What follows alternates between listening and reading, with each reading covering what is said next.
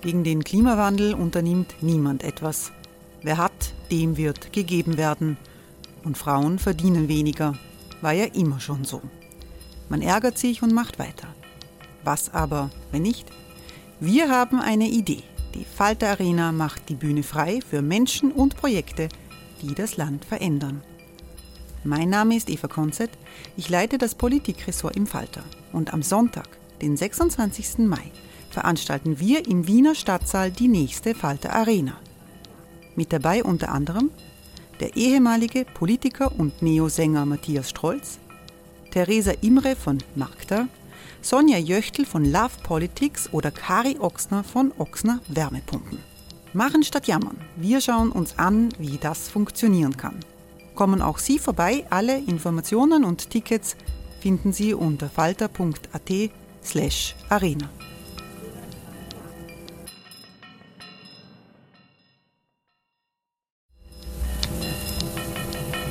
Falter-Podcasts werden durch Werbung unterstützt. Das hilft bei der Finanzierung unseres journalistischen Angebots.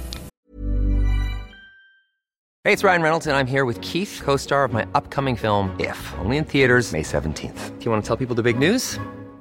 All right, I'll do it. Sign up now and you'll get unlimited for $15 a month in six months of Paramount Plus Essential Plan on us. Mintmobile.com slash switch. Upfront payment of $45 equivalent to $15 per month. Unlimited over 40 gigabytes per month. Face lower speeds. Videos at 480p. Active Mint customers by 531.24 get six months of Paramount Plus Essential Plan. Auto renews after six months. Offer ends May 31st, 2024. Separate Paramount Plus registration required. Terms and conditions apply if rated PG.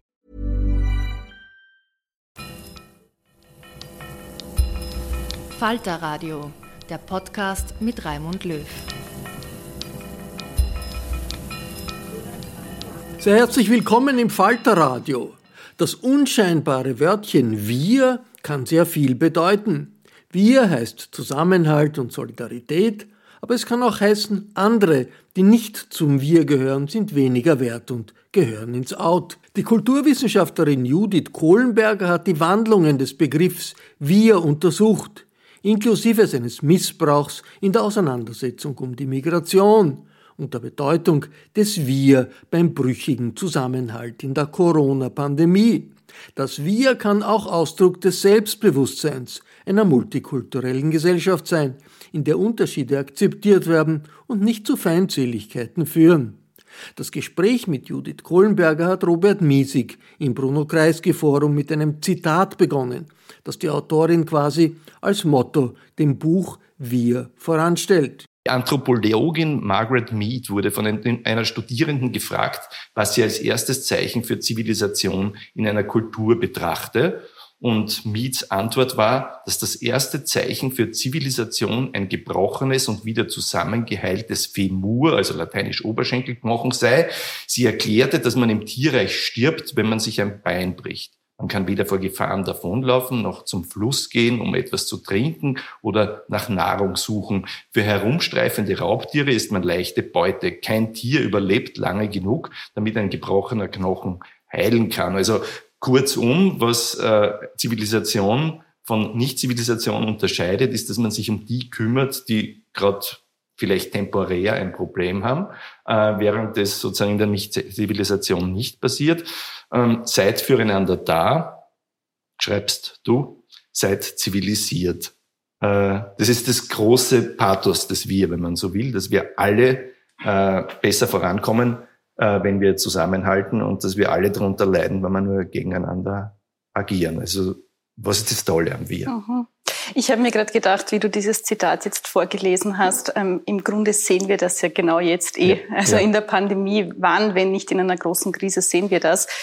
Ich befürchte nur, sehen tun wir es eh, so wirklich die richtigen Schlüsse daraus gezogen haben wir vielleicht noch nicht mhm. ganz, wage ich jetzt zu konstatieren. Und ähm, ich fand dieses Zitat halt deshalb so passend, weil einerseits nimmt es auch wieder Bezug auf etwas im Grunde medizinisches. Mhm. Also die Heilung ja. steht da natürlich ja. stark im Fokus. Die beschäftigt uns jetzt sehr. Auf einer persönlichen Ebene muss ich sagen, Margaret Mead ist natürlich ähm, als Anthropologin ein unglaubliches Vorbild, eine Pionierin, nicht nur in ihrer Disziplin, sondern generell eine der ersten Wissenschaftlerinnen, ähm, die wirklich auch Prominenz über die disziplinären Grenzen hinaus gewonnen hat, äh, die ihr Feld wahnsinnig vorangetrieben hat und natürlich auch in einer sehr männerdominierten Welt sich bewegt hat. Also gerade so mhm. ähm, Forschung der indigenen Völkern irgendwo am Rande der vermeintlichen Welt. Ähm, da, da ist sie natürlich auf der persönlichen Ebene ein Vorbild für mich. Aber vor allem war für mich ja auch dieses Momentum mit die Zivilisation ist dieses Zusammenwachsen auch irgendwo und eigentlich, ähm, was dem vorausgeht, dieses sei zivilisiert, ähm, ist ja, dass da ein Moment ist, wo zuerst einmal was zerbrochen ist und was mhm. Unschönes war. Also niemand, niemanden wünscht man, dass er sich den Oberschenkelknochen bricht. Ich hatte diese Erfahrung zum Glück noch nicht, aber man sagt mir, dass das sehr ähm, schmerzhaft mhm. ist, nicht nur im Moment, wo es passiert, sondern auch die Wochen, Monate danach.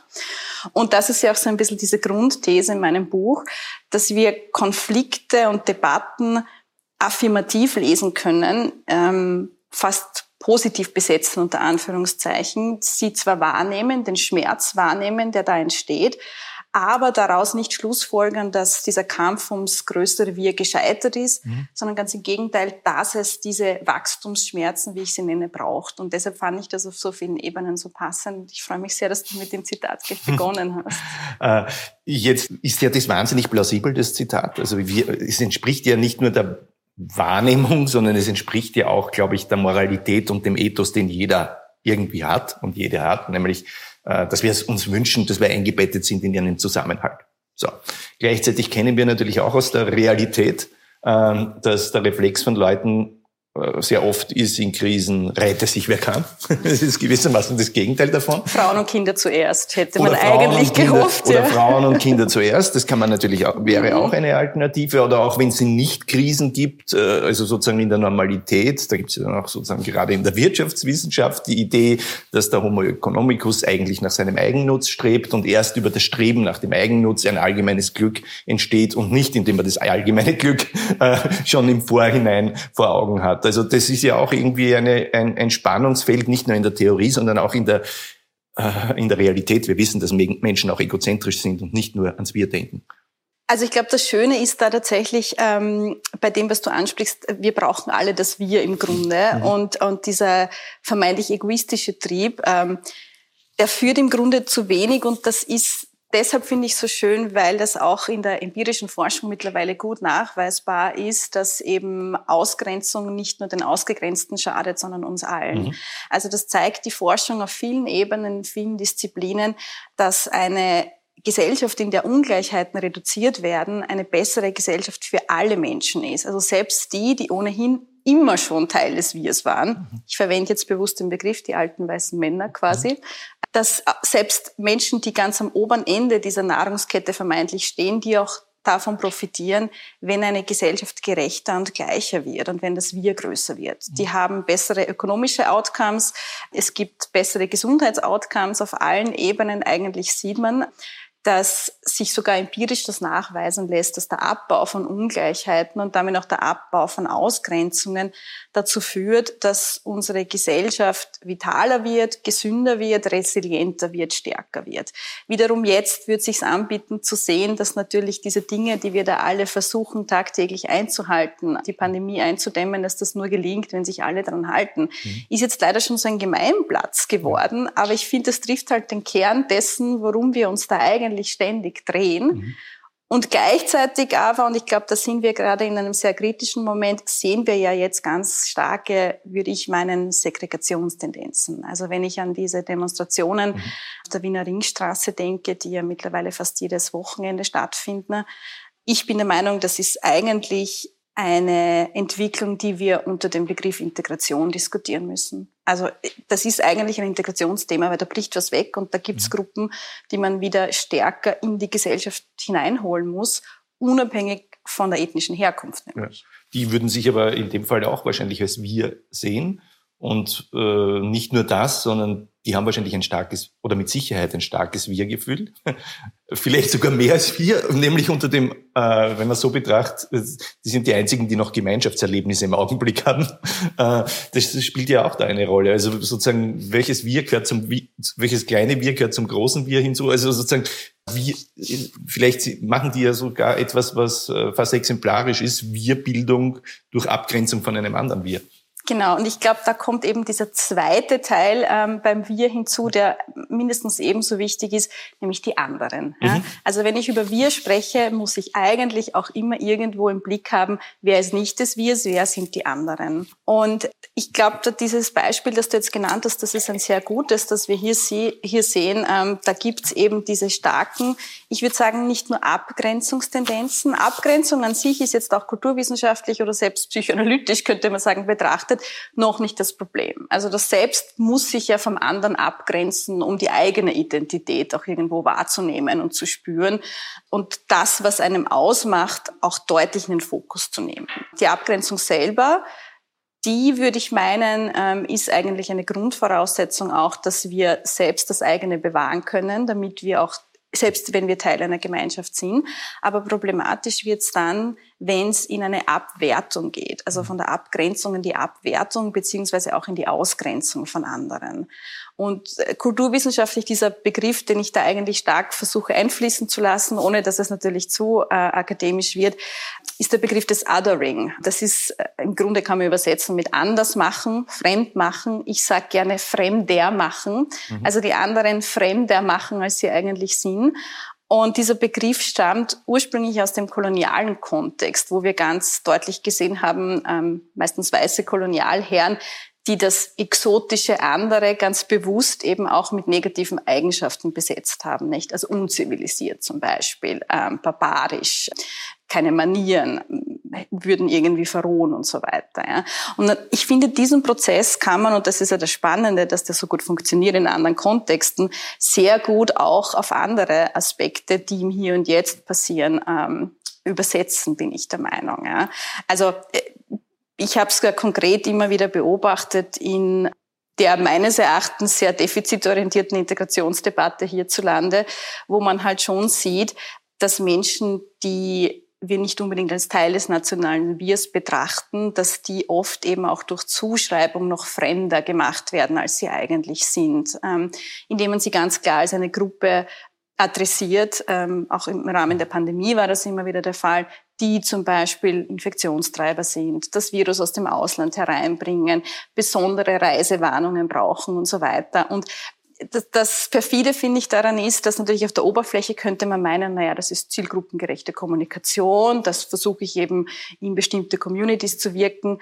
Ich glaube, da ist das Wie ganz entscheidend. Ja. Also da, da habe ich stark den Eindruck gewonnen, da geht es nicht unbedingt daran, gesellschaftlich, also nicht medizinisch, sondern gesellschaftlich vulnerable Gruppen. Und das sind Menschen mit Migrationshintergrund auch ähm, mhm. aufgrund ihrer systemerhaltenden Tätigkeit sehr oft stärker in den Blick zu nehmen, sie zu schützen, sondern das war eher eine implizite Schuldzuweisung mhm. Zuweisung schon a priori eigentlich. Ja.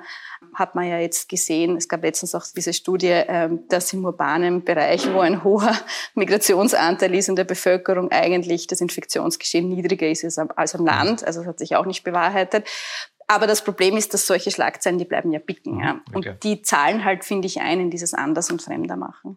Dass äh, gewissermaßen jedes Wir produzierbar ist mit der Ausgrenzung von welchen immer anderen, äh, sieht man ja fast an diesem klassischen das passt jetzt gar nicht zu der Migrationsgeschichte dazu, aber dieses klassische Plakat der FPÖ aus den Haider-Jahren, Sie sind gegen mhm. ihn, weil er für euch mhm. ist. Also er und euch ist das Wir mhm. und Sie sind die anderen. In dem Fall wäre es gewissermaßen die politische Elite, diejenigen, die sozusagen nicht die FPÖ sind. Die da oben. Äh, das ist oben mhm. oder nicht oder Teil draußen, dieser, dieser Gemeinschaft. Das heißt, das ist ja immer auch das, die große Gefahr bei jeder Art von Wir ist, dass das Wir zu eng und zu streng gefasst wird, zu unfluide und deswegen etwas wirklich anderes braucht, also quasi sich nur konstituiert über Feinderklärung. Ne? Mhm, mhm. Also ich glaube, da, da schwingen zwei ganz wichtige Aspekte mit. Einerseits sieht man so deutlich, wie unglaublich gut sich das Wir emotionalisieren lässt. Ja. ja. Also da, gefährlich, gefährlich das Wir. Unglaublich, unglaublich. Ja. Also ich muss, ich muss ja gestehen, ich bin ja, niemand ist davor gefeit, glaube ja. ich, ja, ja, das zu spüren. Entweder im höchstpersönlichen Bereich, ich gebe auch Beispiele im Buch, nicht? Also es fühlt sich super an, wenn ich in einem Sport Club-Mitglied bin und dann gewinnen wir. Ja. Also da spüre ich das wir. Ja. Das kann entweder, ich kann selber aktiv am Feld gestanden sein oder ich kann vom Fernseher gesessen sein und man dachte, super, wir haben das jetzt aber gewonnen. Ich muss auch gestehen, so als, als Bürgerin ähm, im ersten Lockdown war ich nicht davor gefeit, dass diese fast täglichen Pressekonferenzen auch auf der emotionalen Ebene was mit mir gemacht haben. Das habe ich gespürt. Ja. Also ich will nicht sagen, dass ich plötzlich ähm, nationalistische Gefühle bekommen habe, aber ich habe zumindest gedacht, aha, ich bin da jetzt verantwortlich für die, die um mich herum sind. Da geht es auch darum, dass wir Österreich gut durch die Krise bekommen. Ich bin irgendwie Teil dieser, dieser Gemeinschaft. Ich schaue auf dich, du schaust auf mich. Mhm. Nicht? Genau das hatte ja diesen Effekt haben sollen. Wie gesagt, ich bin der Meinung, das hat auch positive Anteile, Natürlich. keine Frage. Wir verwenden immer dieses große Wort Solidarität, vielleicht ja. kommen wir darauf noch.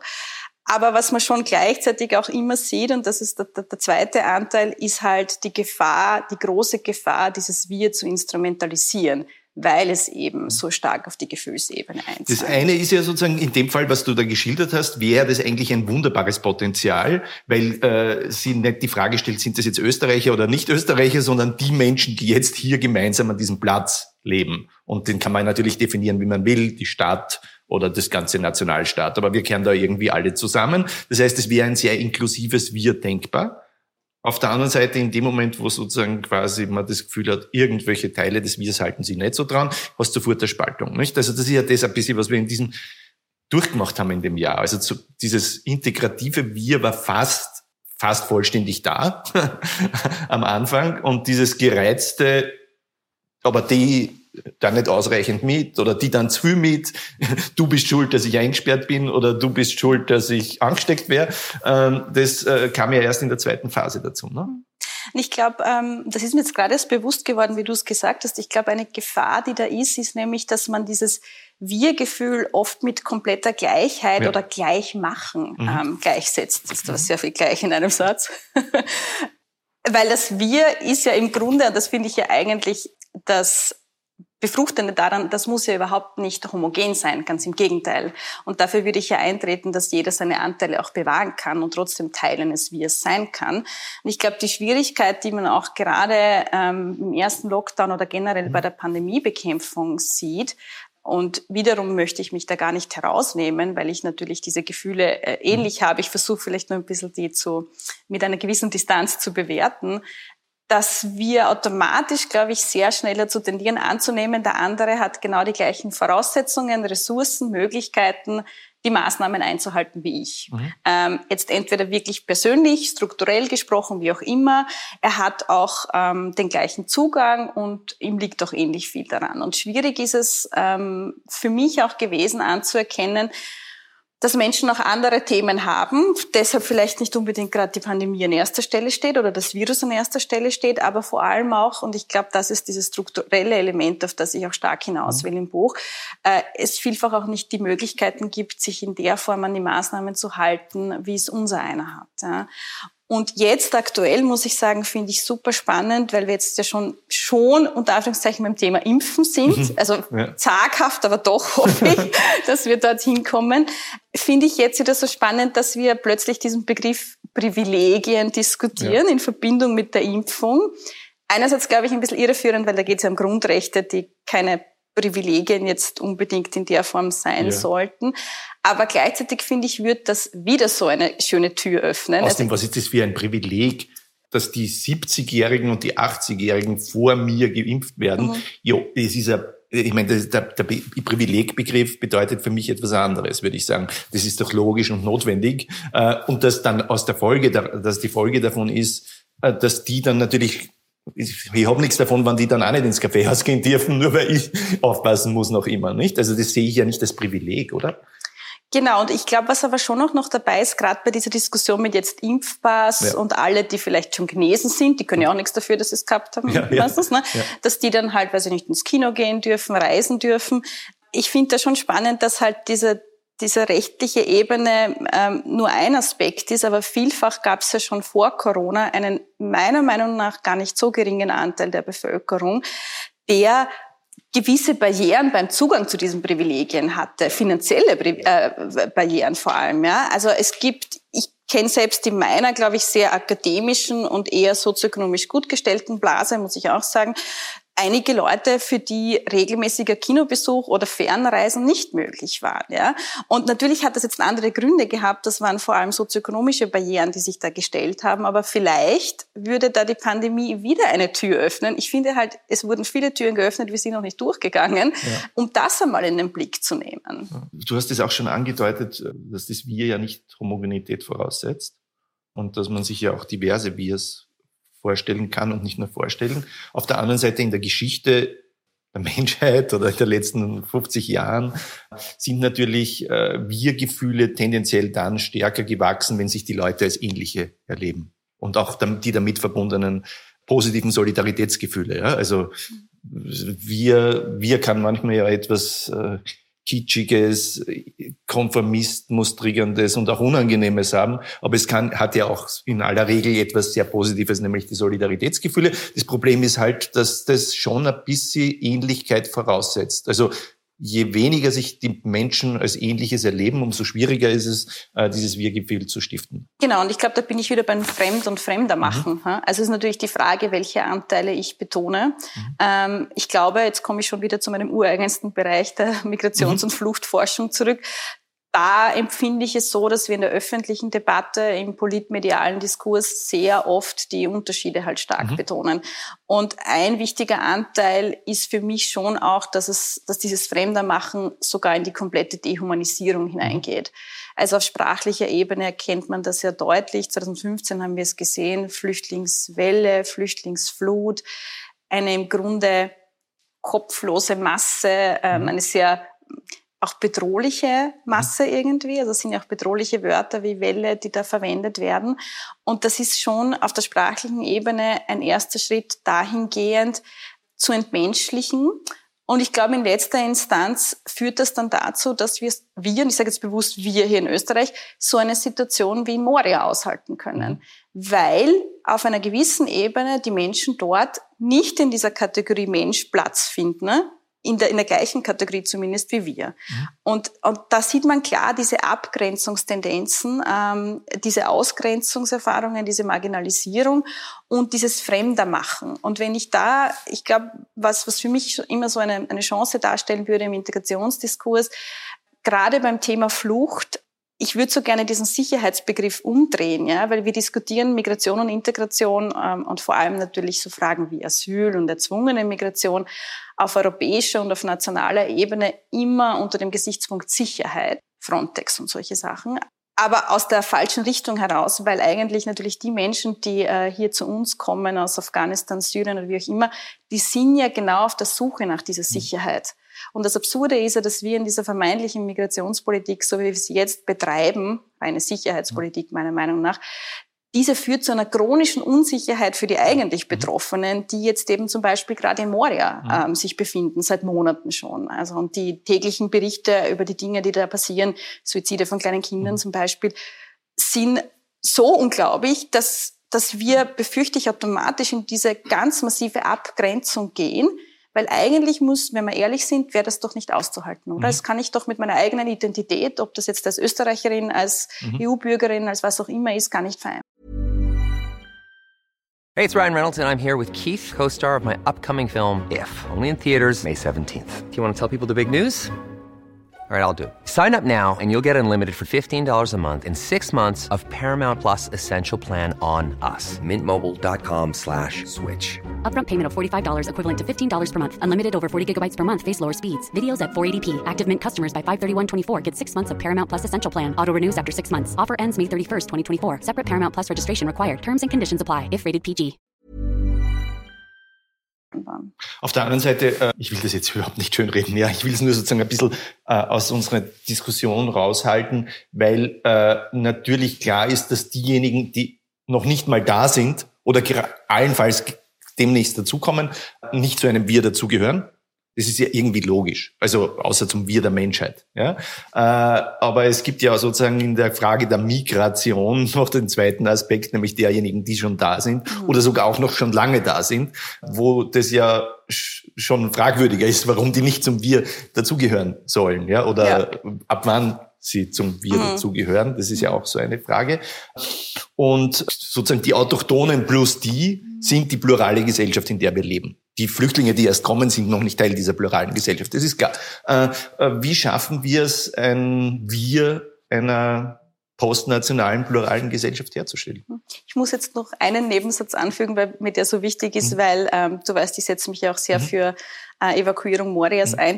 Äh, ein gar nicht unerheblicher Anteil der Menschen, die schon seit Monaten in Moria sitzen, haben einen gültigen Asylstatus. Ja. Also das muss man sozusagen ja, nur für die, jetzt, Europäische für die Europäische Union, Union muss man auch aufschlüsseln, ist glaube ich auch in der Öffentlichkeit nicht so bekannt. Also das macht es unmittelbar zu einem Thema für uns, sage ich jetzt mal. Das, was du ansprichst, ist total wichtig, weil ähm, einerseits muss man natürlich sagen, die Menschen, die sozusagen Migrationserfahrung, Migrationsbiografie haben, einerseits sind überhaupt nicht mehr in der Minderheit in Österreich, ganz klar.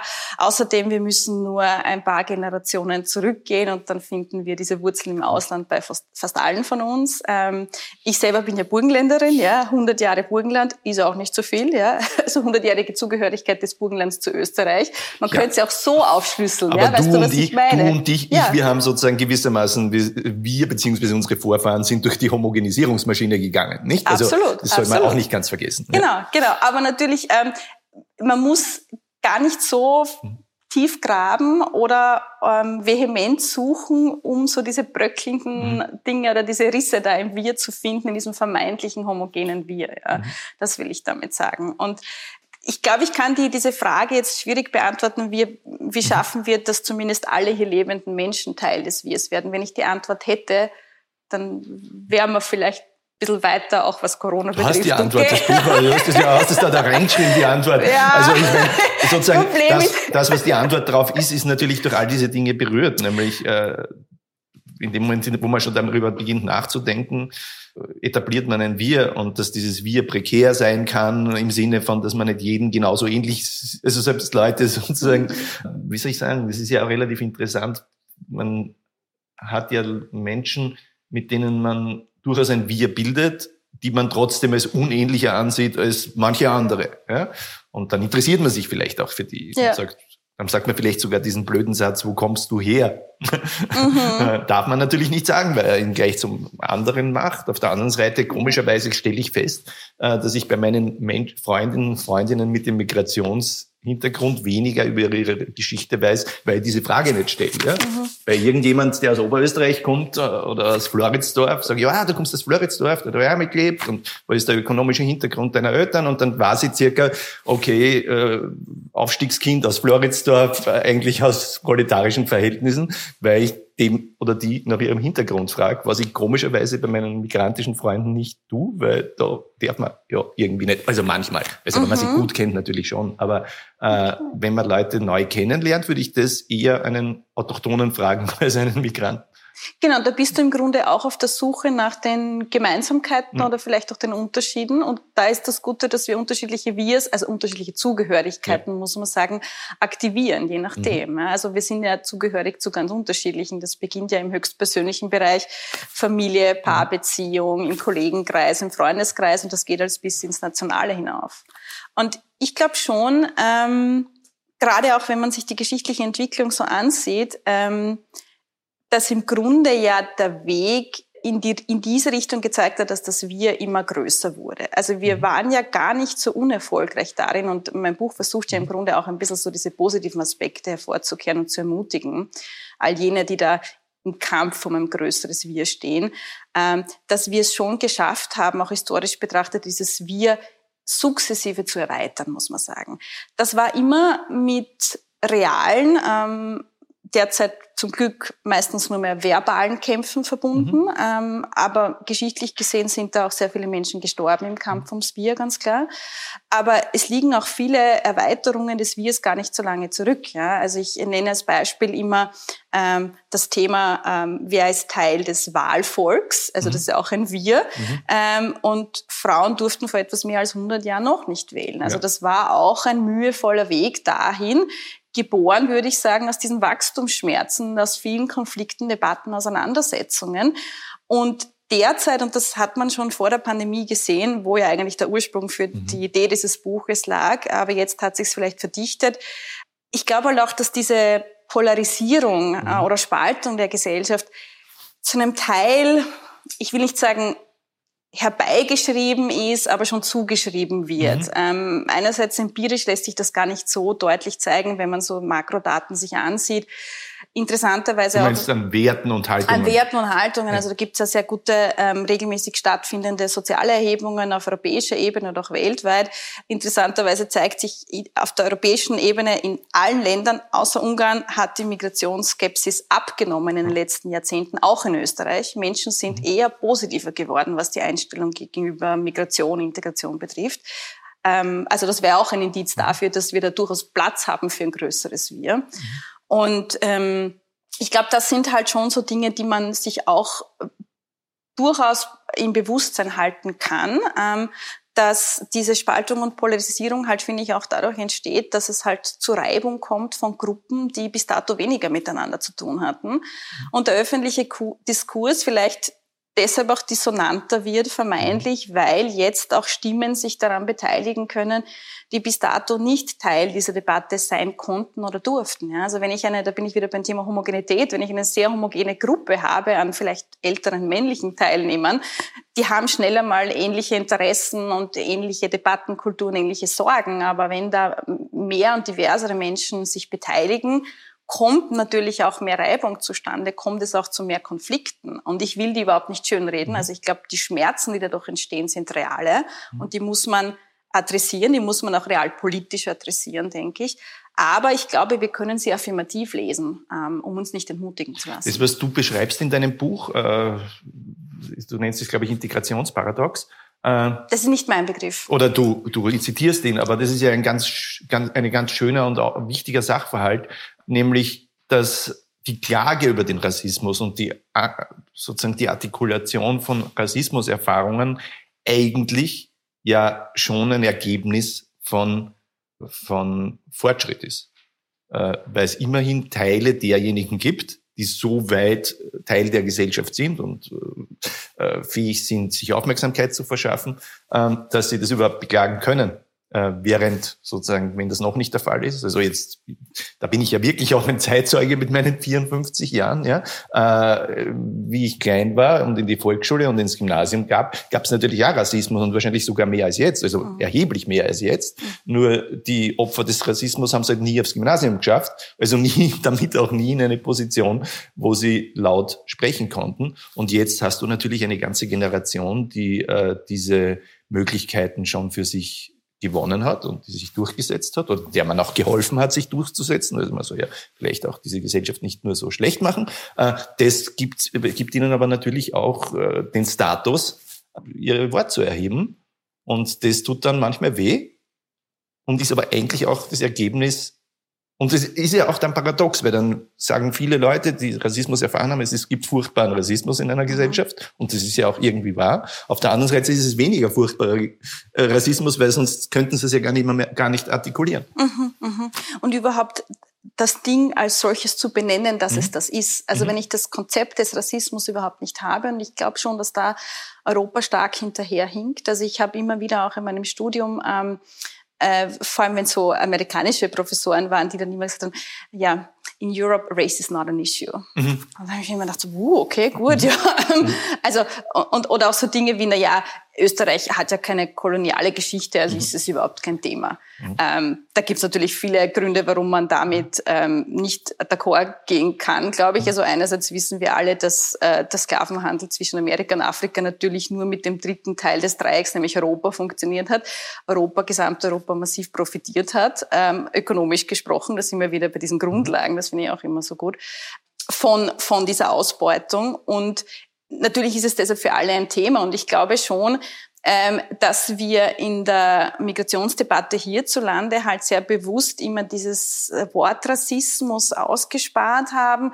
Man, man hat sich dann so zögerlich zur Diskriminierung vorgewagt. Der Begriff ist ein bisschen schwammig. Xenophobie. Ja. Dann sind wir schnell bei, und, und die Antwort auf Diskriminierung ist dann Diversity Management mhm. oder so. Ja. Äh, ich möchte das gar nicht schlecht reden und ich glaube, da gibt es auch sehr gute Ansätze. Ja ich finde, es ist ein bisschen, es bringt nicht den Schmerz zum Ausdruck. Mhm. Und das ist schon wichtig, glaube ich, den Schmerz wahrzunehmen, der da ist. Ähm, und der nämlich meines Erachtens nicht nur bei den Betroffenen da ist, sondern ich finde halt, das ist ein gesamtgesellschaftlicher Schmerz. Mhm. Weil im Grunde, was wir ja durch so Dinge wie Ausgrenzungen, Marginalisierungen, ein, ein enges Wir schaffen, ist ja, dass da so viel Potenzial liegen bleibt. Ne? Da bin ich mhm. wieder dabei, dass Ausgrenzung allen schadet. Also mhm. man lässt natürlich so viel im Weg liegen. Du hast jetzt das Beispiel gebracht, jetzt sind auch am Gymnasium Leute, ja, ja. Ähm, die unmittelbar Rassismuserfahrung haben und diese dadurch auch artikulieren können. Die haben wir vor mehreren was Jahrzehnten. Heißt, was heißt auch? Ich meine, mittlerweile wahrscheinlich aber es ist natürlich fast, ein strukturelles Hälfte, Problem. Fast die Hälfte, ja. nicht? Also das ist schon wahnsinnig ein total toller Fortschritt heutzutage verglichen mit einer Zeit, wo es fast überhaupt keine gegeben hat und dann in den 90er Jahren vielleicht 10 Prozent äh, das geschafft haben und jetzt äh, Jetzt haben wir da schon sehr viel mehr erreicht, würde ich sagen. Ne? Trotz, Zumindest in den Städten. Trotz der immer noch recht hohen Bildungsvererbung in Natürlich, Österreich, muss ja, man auch sagen. Ja. Und ich glaube, was wesentlich wäre und was ich immer in beiden Debatten so ein bisschen vermisse, ich glaube, wichtig, gerade wenn wir über Integration, Inklusion, Teilhabe hierzulande sprechen, ist für mich eine Verknüpfung von sozialer mit ethnischer Herkunft. Mhm. Und ich erlebe sehr oft im politischen, aber auch im akademischen Diskurs, dass wir entweder das eine in den Blick nehmen, dann nur über Rassismus sprechen, aber überhaupt nicht über diese sozioökonomischen Dinge, die auch massiv reinspielen. Ja? Also ich kann ein schwarzer UN-Diplomat sein und werde andere Erfahrungen haben, ist es mhm. einfach so, als wenn ich ähm, ökonomisch schlechter gestellt bin. Da bin ich wesentlich marginalisierter und das spielt, das mhm. verknüpft sich dann wieder. Oder ich habe halt das andere Thema, dass ich quasi nur auf die, die Klasse mich fokussiere, aber eben, ich sage jetzt ganz banal, also salopp, ähm, die Hautfarbe außen vor lasse. Und ja. ich glaube, diese, wir haben eh das Wort dafür, Intersektionalität, mhm. ja, aber ich glaube. Ja, ich weiß auch nicht, ob wir da ein Wort ja, haben. Ja, es ist auch ein bisschen nicht so. Ich hasse griffig, dieses Wort. Ja. Ich hasse überhaupt diese Geschichten. Äh, ich meine, das kommt ja aus dem Englischen. Ja. Und es heißt, die Dinge hängen zusammen. Gut, das ist jetzt nicht wahnsinnig überraschend, ja. Äh, äh, und dann ist es naheliegend, dass die Engländer sagen oder die Amerikaner Intersectionalism und das heißt nichts anderes als Zusammenhängen, Hängismus. Ja, äh, gut, aber Bitte dass wir, prägen wir diesen Begriff dass wir diesen Blödsinn dann sozusagen importieren, statt dass wir einen Namen finden, den die normalen Leute verstehen, finde ich ein bisschen deppert. Ja, aber du musst das entschuldigen. Ne? Ich bin natürlich im Brotberuf Wissenschaftlerin. Ich muss das jetzt sagen. ähm, genau, also ich glaube, wir wissen es vom Konzept und das ist schon äh, eine erste Errungenschaft. Wie gesagt, ich bin ein Fan davon, zuerst einmal die Dinge benennen zu können, ist immer gleich einmal ja. ein massiver Fortschritt. Was ja. passiert da überhaupt? Ich finde es in der Übersetzung schwierig. Also in den Alltag, in die politische Arbeit und so weiter. Ich erlebe es selber. Also man tendiert dazu oft, das eine oder das andere im Blick zu nehmen. Und wenn ich mir die Bemerkung erlauben bedarf, gerade in, in linken Parteien ist es schon, merke ich, schwierig, dann auch so Themen wie, wer sind denn eigentlich die Arbeiterinnen und Arbeiter jetzt in Wien? Ja, mhm. Da werde ich wenig finden mit österreichischer Staatsbürgerschaft, ohne Migrationserfahrung. Wie adressiert man da Interessen? Wie kann man sich da als Interessensvertretung verstehen? Und eben auch dieses Thema Ethnizität hineinnehmen, weil es einfach da ist. Ja. Vor allem, das wenn die auch nicht wählen dürfen. Das kommt ja auch noch genau. hinzu. Und es ist ja äh, das sozusagen ein erheblicher Teil von denen, wo so wahrscheinlich sogar der ärgste Ausländerfeind sagt, ja, die, der kehrt schon zu uns. Genau. Die nicht, mehr, die nicht, die nicht wählen können. Die nicht wählen können. Also es sind ja jetzt nicht mal die ganz ausgegrenzten, sondern eigentlich die jetzt ja längst dazukehren, auch in den Augen von nahezu allen, die nicht wählen können. Und da ist natürlich, kommt gleich dazu, wie soll Politik etwas adressieren, wenn es nicht die Interessensvertretung von Leuten ist, die sie dann auch wählen. Also ich finde dieses Thema Staatsbürgerschaft, Zugang zur Staatsbürgerschaft, und das ist natürlich die, die, die härteste Form der Zugehörigkeit, ja. die rechtliche, ja. Da finde ich so spannend, dass das meines Erachtens nach einer der wenigen Bereiche ist, wo wir selbst ja diese rechtliche Gleichstellung noch nicht geschafft haben. Ja. Also beim Thema, weiß nicht, Geschlechtergerechtigkeit, da sind du und ich jetzt sehr gleichgestellt auf der rechtlichen ja. Ebene. Also da gibt's für uns jetzt kaum mehr was zu erkämpfen in dem Bereich, aber strukturell zeigen sich dann natürlich die Unterschiede. Ja? So, da sind wir sozusagen einen Schritt weiter und kämpfen dafür. Ähm, aber beim Thema Staatsbürgerschaft, und ich glaube zuletzt hat's hat uns das natürlich diese ganze Abschiebungsdebatte vor Augen geführt. Ja. ja. Was da für eine Lücke aufklafft zwischen emotionaler Zugehörigkeit. Die Mädchen haben ja selber gesagt, wir sind Österreicherinnen. Ja. Meine, was sonst, ja. ja. was wird sonst in Frage kommen? Und zwischen der Tatsache, dass sie eben nicht dazugehören. Ja? Also das war es einfach, nicht Teil des Wirs. Und rechtlich war das deshalb, das muss man leider sagen, in Ordnung, dass diese Abschiebung vorgenommen wurde. Aber ich finde, da tut sich ein riesiges politisches Feld auf, das meines Erachtens nach keine Partei wirklich beackert, weil keine Stimmen zu holen sind. Ist vielleicht, gibt noch andere Gründe, glaube ich auch. Aber das, glaube ich, ist ein Thema, das wir hier und jetzt adressieren müssen. Ja, und wir haben es natürlich in anderen Ländern auch, in den USA mit Voter Registration. Da klafft eine Lücke auseinander ja. zwischen Möglichkeiten der schwarzen Bevölkerung wählen zu gehen und der weißen. Und das ist so ein zentrales Thema einfach ähm, der Zugehörigkeit. Da, da reden wir gar noch nicht über diese ganzen Dinge wie, wie kann ich dann ökonomisch, sozial dafür sorgen, dass Zugehörigkeit gelingt, emotional, wie schaffen wir Gemeinschaftsgefühl und da, da bin ich da gar noch nicht. Da geht es um das rein rechtliche. Mhm. Und nicht einmal da haben wir gute Kategorien oder Strategien gefunden.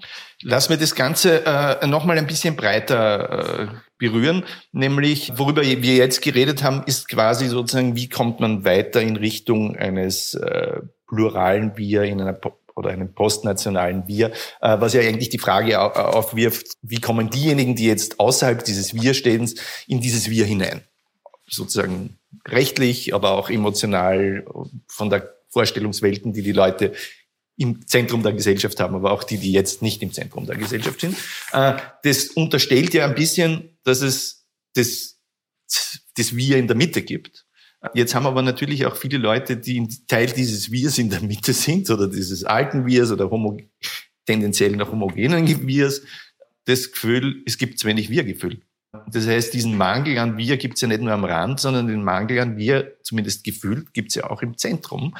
Aus verschiedensten Gründen. Aus den ökonomischen Unterschieden, auch aufgrund der generell plural werdenden Gesellschaft, jetzt nicht nur ethnisch, sondern auch Lebensstil, Werte und sonst irgendwas, dass es endlich das zusammenhaltende Wir, das so konventionell in der Mitte sitzt, um das sich herum dann irgendwie vielleicht äh, Spielarten entwickeln, dass es das ja eigentlich gar nicht mehr gibt und das Dazu kommt dann auch sozusagen der Geist des, der Egozentrik einer neoliberalen äh, Rette sich wer kann Gesellschaft oder lasst mich vor, ich bin der Wiener Gesellschaft. Also, dass das Wir generell verloren geht, ist ja jetzt nicht nur etwas, was Erfahrung derjenigen ist, die marginalisiert sind.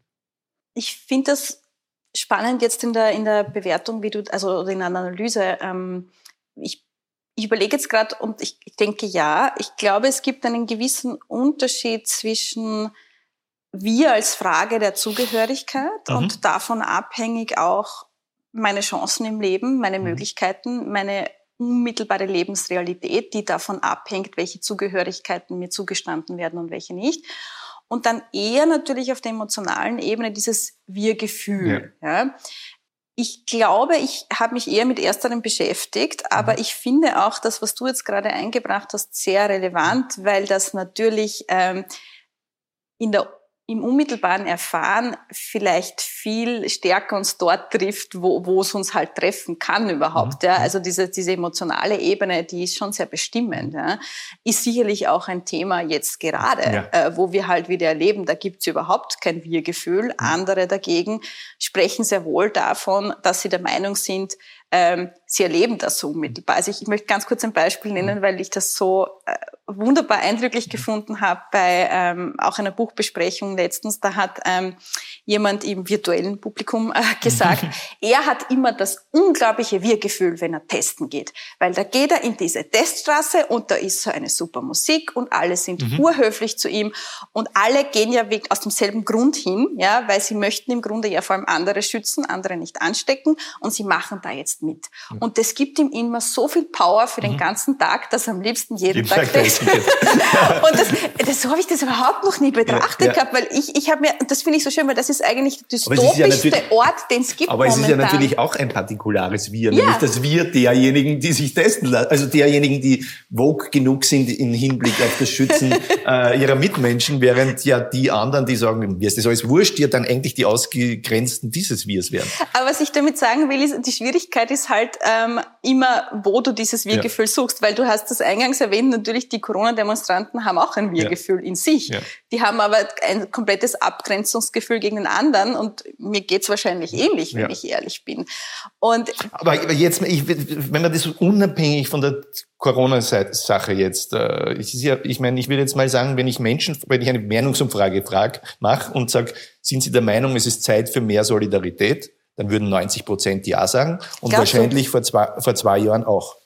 Ja, das glaube ich ehrlich gesagt schon. Mhm. Das glaube ich an sich ehrlich gesagt schon, äh, weil es dieses Grund, nein, vielleicht sind es auch nur 80 Prozent, ja. Aber äh, die Frage ist halt dann, glauben Sie, dass es möglich ist?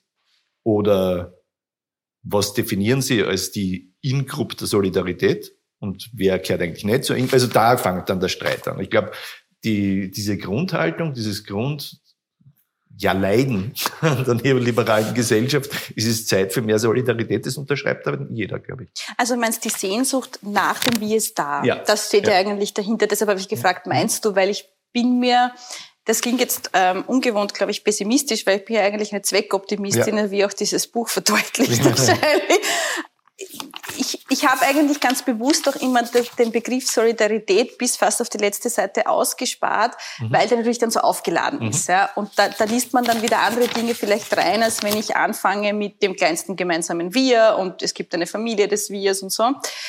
Ich glaube schon, dass man ähm, einerseits dieses Verlangen oder diesen Wunsch nach mehr Solidarität verspürt aber leider natürlich, was auch ersichtlich ist, ich glaube, du hast das auch schon ein bisschen angesprochen, äh, die konstante Frustration dieses Verlangens nach dem Wir, die führt halt leider irgendwann dafür, dazu, dass ich sage, das ist für mich überhaupt kein erstrebenswerter Wert mehr, mhm. weil der eh unerreichbar ist. Ja. Das gelingt erstens eh nicht und ich kann mich ja auf das Wir nicht verlassen, weil das gibt's nicht. Und deshalb bin ich besser beraten, mich aufs Ich zu konzentrieren. Ja. Und da genau wollte ich eben mit dieser ähm, These des Wachstumsschmerzes mhm. ansetzen, zu sagen, den Schmerz, den du da jetzt verspürst, in gewissen Ausgrenzungserfahrungen, in gewissen Konflikten, Debatten, in einem Gefühl, vielleicht auch mal alleine zu sein oder anzustoßen, so mhm. unmittelbar, der kann umgekehrt auch einen bisschen so einen Riss aufmachen, mhm. wo dann tatsächlich das Wir sich erweitert. Und das geht halt mit solchen Schmerzen einher. Mhm.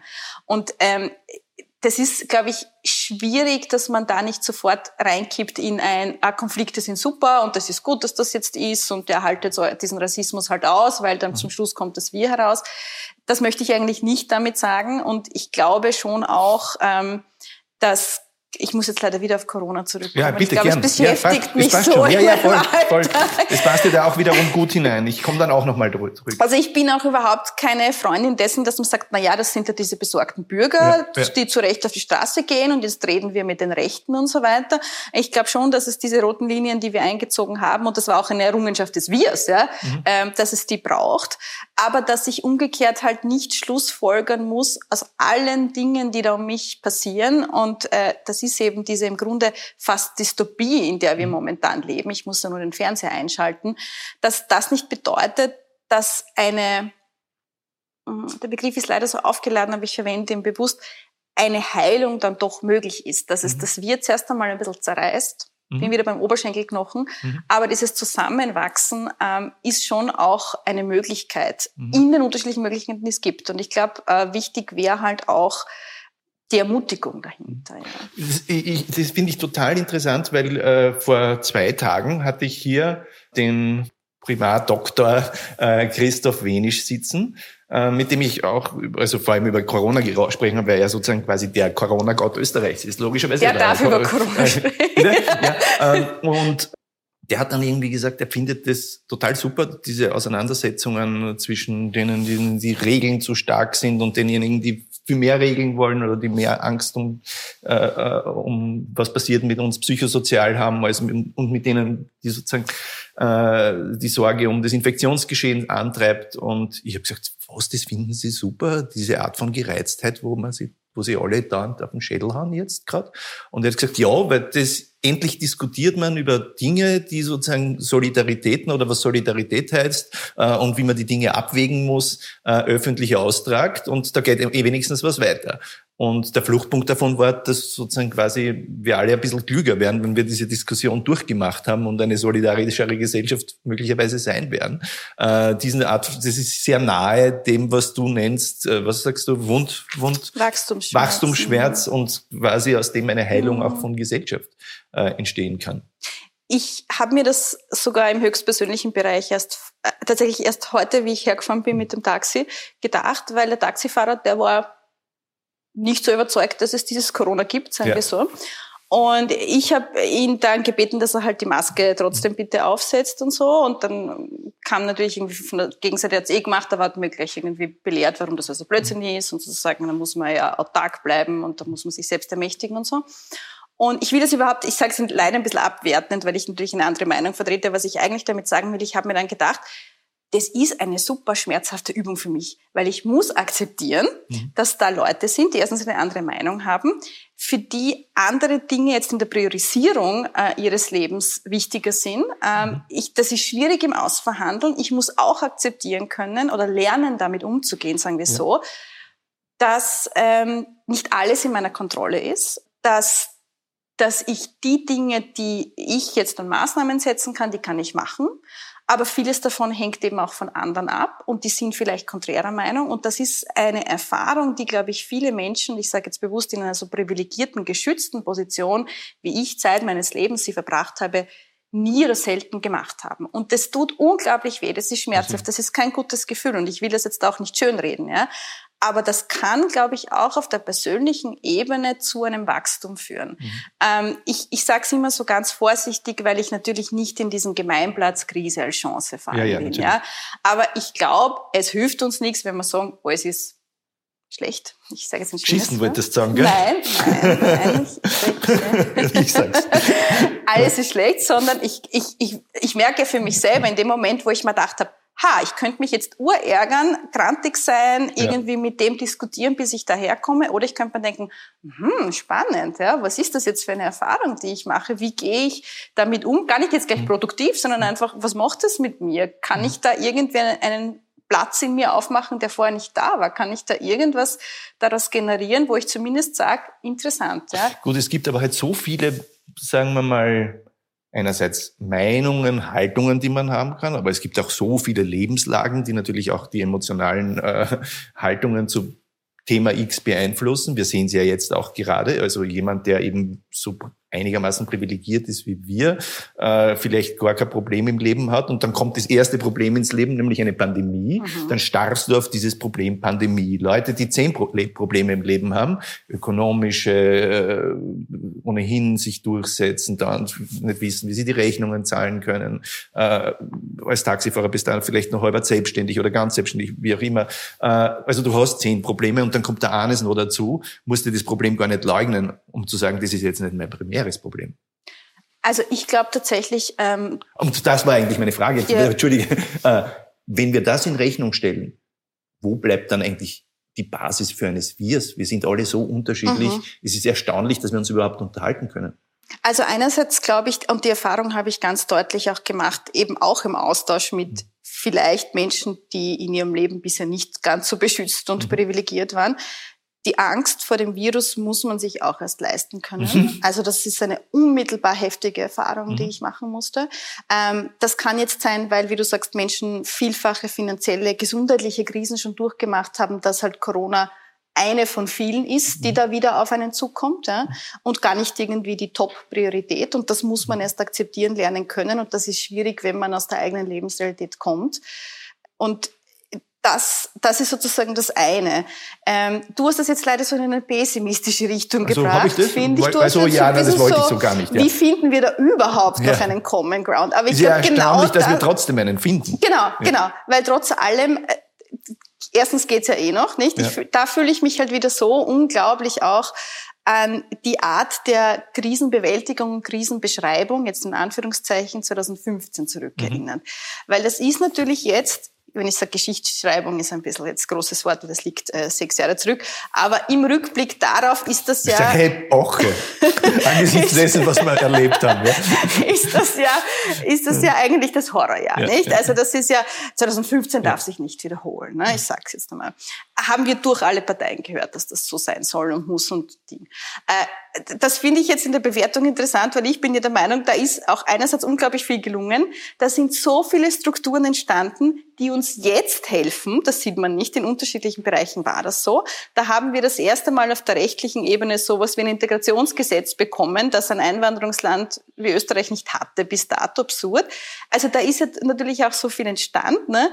Und ich glaube schon auch ein, ein größeres Wir entstanden, aber das haben wir ausgeblendet. Ja. Und die Gefahr, die ich sehe, ich meine, jetzt sind wir halt gerade wirklich in den ermühende Ebene, muss man sagen. Und ich gestehe uns allen zu, dass wir krantig und gereizt sind. Und ich glaube, das ist auch wichtig, dass wir das sein dürfen. ähm, aber ich würde halt hoffen, dass wir auch dann in der Bewertung dessen, was da passiert, diese Nuancen sehen. Vielleicht hat das auch der Professor Wenisch so gemeint. Ja? Ähm, es ist ja selten dieses komplett schwarz und komplett weiß, sondern es sind diese zahlreichen Grautöne, die sich da auftun. Und die ein bisschen stärker wahrnehmen, das würde ich mir halt wünschen. Das war die Kulturwissenschaftlerin Judith Kohlenberger in einem Gespräch mit Robert Miesig im Bruno Kreisky Forum am 5. März 2021.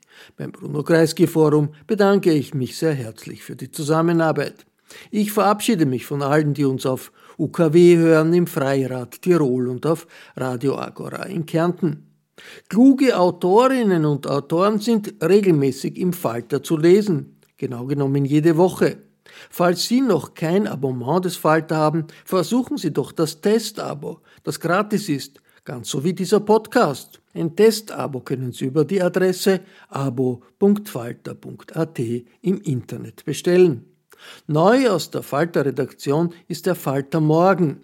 Das ist ein Newsletter, der immer in der Früh an Ihre E-Mail-Adresse geschickt wird.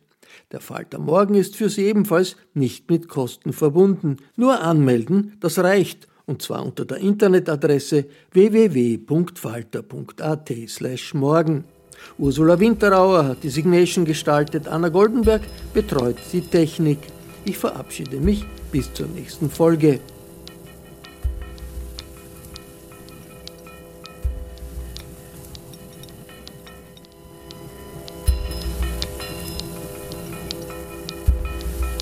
Sie hörten das Falterradio, den Podcast mit Raimund Löw.